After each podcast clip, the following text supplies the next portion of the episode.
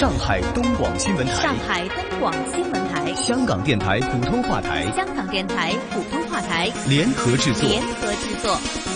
沪港经济通。沪港经济通。上海、香港、长三角城市群、粤港澳大湾区，以及关注沪港经济发展的海内外听众朋友，欢迎您在每周同一时间收听由上海东广新闻台、长三角之声、香港电台普通话台联合制作的《沪港经济通》。大家好，我是上海东广新闻台、长三角之声的主持人高松。大家好，我是香港电台普通话台的主持人刘明正，很高兴能够在节目当中为大家分享最新的香港及粤港澳大湾区城市群的资讯，并且与大家一起关注上海大都市圈以及长三角城市群的发展现状。让我们马上把时间交给高松，介绍本周上海方面的经济焦点。好的，谢谢明正。我们来关注本周上海方面。科创板七月二十二号开市到上周日已经整整两个月了。从最初的二十五家到现在的二十九家上市交易，截止到上周日，二十九家科创板公司平均涨幅超过百分之一百四十。其中涨幅最高的是沃尔德，两个月累计涨幅为百分之三百三十六点六六。在第一批科创板行情带动下，科创板打新依旧火热。但机构提醒投资者，科创板后期行情分化，要理性投资。科创板由于打破了传统 A 股二十三倍的隐形发行市盈率红线，且股票供给有限，在 IPO 定价阶段便创下了颇高的市盈率。尽管近期二级市场有退烧的迹象，但是新股发行市盈率仍然居高不下。上周申购的四只新股发行市盈率均高于行业水平，其中天籁科技超过五十七倍，而其所在的化学原料及化学品制造业平均市盈率仅十七倍。得益于初期火爆炒作，科创板股票当前距离发行价仍有不菲的收益。不过，纵观交易中的二十九只股票，高点都出现在八月中上旬附近。近期随着主板热点频现，部分资金回流，则出现股价下跌。九月一号到二十号，科创板日均成交额仅八十三亿元人民币，是开板第一个月日均成交的百分之三十三。截至九月二十号，有三分之一的股票已较其上市以来的高点下滑百分之三十。此外，去除首批集中上市的二十五只股票，科创板在过去两个月内仅增四只新股，供应速度低于市场预期。当前注册生效还未上市的科创板公司还有五家。河东资产表示，后续要关注科创板股票有没有足够的数量和更高的质量。长远看，注册制改革的成功取决于对企业造假等行为的惩罚和退市力度。如是资本也指出，估值虚高使现在的科创板交易热情下降，未来随着供应的增加，拉低发行和二级市场估值，交易有望迎来复苏。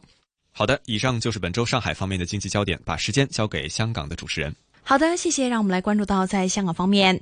香港出口货值连跌了九个月。香港政府统计处发表的对外商品贸易统计数字显示，七月份香港整体出口和进口货值都录得了按年的跌幅，分别下跌百分之五点七和百分之八点七。续六月份录得百分之九的按年跌幅之后，我们看到七月份的商品整体出口货值是三千三百八十六亿元，较去年同期下跌了百分之五点七。与此同时，续六月份我们也录得了百分之七点五的按年跌幅之后，七月份的商品进口货值是三千七百零八亿元，较去年同期下跌百分之八点七。七月份录得有形贸易逆。差是三百二十二亿元，相等于商品进口货值的百分之八点七。今年首七个月的商品整体出口货值较二零一八年同期下跌了百分之三点九，同时也看到商品进口货值下跌了百分之五点一。首七个月录得有形贸易逆差是两千七百六十八亿元，相等于商品进口货值的百分之十一。经过季节性调整，也显示到截至七月为止的三个月，与对上三个月比较，商品整体出口货值录得百分之零点八的跌幅，同时也看到商品进口货值下跌百分之一点三。所以，香港政府发言人也说到，受到环球经济增长偏软和中美贸易战摩擦的影响。七月份香港商品出口货值按年进一步下跌百分之五点七，这些的不利的外围发展因素也继续拖累不少亚洲经济体的制造和贸易活动。在这种情况之下，输往多个主要市场的商品出口在七月份录得了不同程度的跌幅。展望于未来，面对困难的外部环境以及中美贸易摩擦会在九月份持续进一步升级，香港的出口表现短期之内，有专家认为应该会继续保持疲弱，甚至会进一步下滑。政府也表示会密切留意有关的情况发展。好的，那么以上就是有关于本周香港方面的经济焦点，来关注到上海大都市圈和长三角城市群发展的最新话题。沪港经济通，沪港经济通。好的，谢谢。科创板上市公司目前已经有二十九家，江浙沪包邮区的科创板上市公司数量有十四家，占比近一半。临港作为上海建设科创中心的主体承载区，无疑需要科创板的大力支持。关于促进中国上海自由贸易试验区临港新片区高质量发展实施特殊支持政策的若干意见提出，将提高重点产业直接融资规模，优先支持符合条件的集成电路、人工智能、生物医药、航空航天、新能源汽车等关键重点领域的企业上市，支持新片区。设立战略性新兴产业投资平台、创新股权投资等方式，带动社会资本投向重大产业项目、初创型企业等。目前，首期规模二十亿元的临港新片区科创产业投资基金已经宣告发起设立。上海金融局也表示，将支持新片区企业上市，特别是科技企业上科创板。未来，自贸区新片区的诸多新政策也为科创板与国际资本市场接轨提供了更多的想象空间。当下，长三角产业结构正在从劳动密集型、资本密集型向科技密集型转变，科技创新成为经济增长的主动力，同时也需要大量资金支持。而登陆科创板已成为不少长三角企业的目标。在科创板已受理企业中，长三角企业占据了四成；在科创板已上市企业中，长三角企业更是接近半数。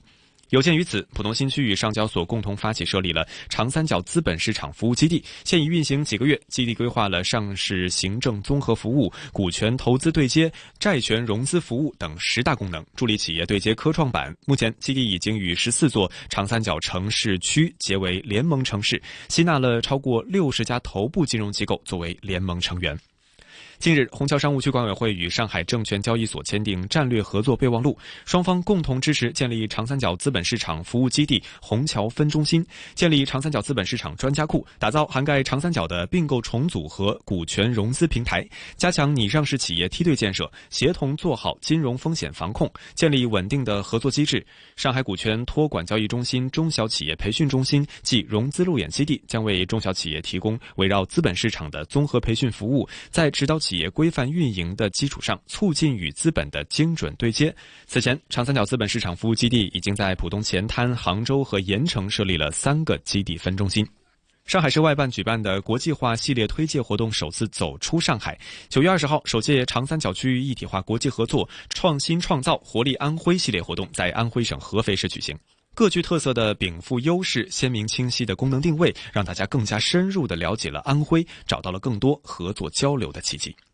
在上海旅游节长三角文化旅游集市开幕式上，长三角 Pass 旅游年卡正式发布，首批推出沪杭宁版、沪杭版多款产品，一张卡最多可以免费畅游沪杭宁三地的七十一个景点。长三角 Pass 旅游年卡沪杭宁版售价二百九十九元，包含上海、杭州、南京七十一个景点，可享上海三十个景点一年内各景点免费游玩一次；杭州二十一个景点一年内各景点免费游玩四次；南京二十个景点一年内各景点不限次免费游玩。长三角 Pass 旅游年卡沪杭版优享版一百九十九元，可享上海二十八个景点一年内各景点免费游玩一次，以及杭州十六个景点一年内各景点免费游玩四次。欢享版四百九十九元。可享上海迪士尼乐园一年内免费游玩一次，以及杭州十六个景点一年内各景点免费游玩四次。上海市民可以下载都优游手机 APP，在 APP 首页长三角 Pass 中选择产品购买，并完成身份证绑定。好的，以上就是本周上海大都市圈和长三角城市群的最新话题。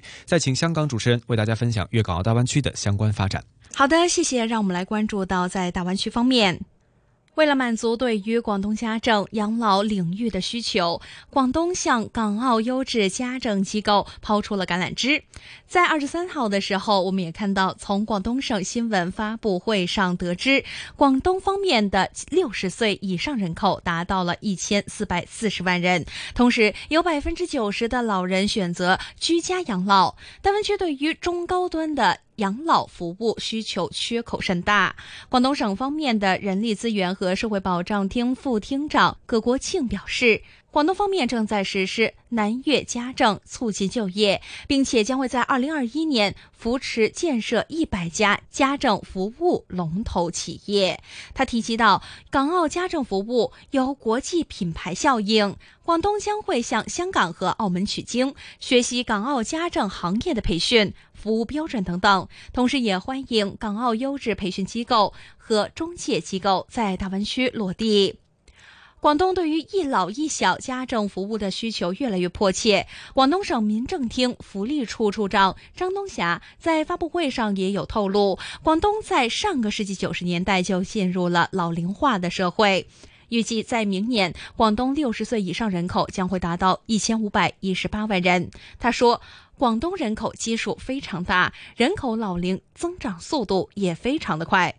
他表示，广东九成以上的老人其实都会选择居家养老，对于家政养老需求非常的大，所以广东实施南粤家政计划来满足家政养老需求，同时呢，也可以促进就业。发言人表示。广东具体将会建设扶持一百家家政服务龙头企业，动员引导一千个以上有资质、有能力的培训机构参与培训。每一年会开展家政服务类培训二十万人次以上。在家政人员培训方面，南粤家政也提出了深化湾区合作、塑造品牌，引进了香港、澳门以及国外先进的理念、培训师资和管理模式。促进三地培训互认、标准共建、融合发展。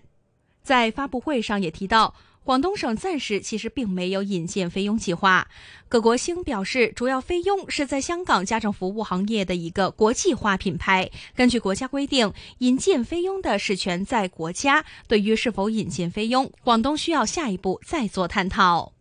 好的，那么以上就是有关粤港澳大湾区城市群发展的最新分享。我是香港电台普通话台的刘明正，再次请出上海东广新闻台的主持人。谢谢明正，也谢谢大家。每周同一时间，在香港电台普通话台易线金融网节目和上海东广新闻台长三角之声中国城市群栏目共同关注沪港两地经济交流。我们下期节目再见，下周见。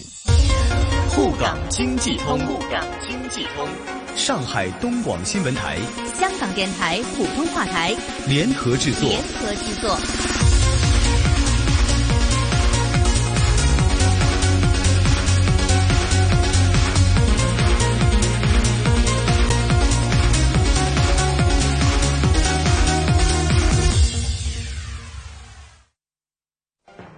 透析投资价值，掌握经济动向，一线金融网。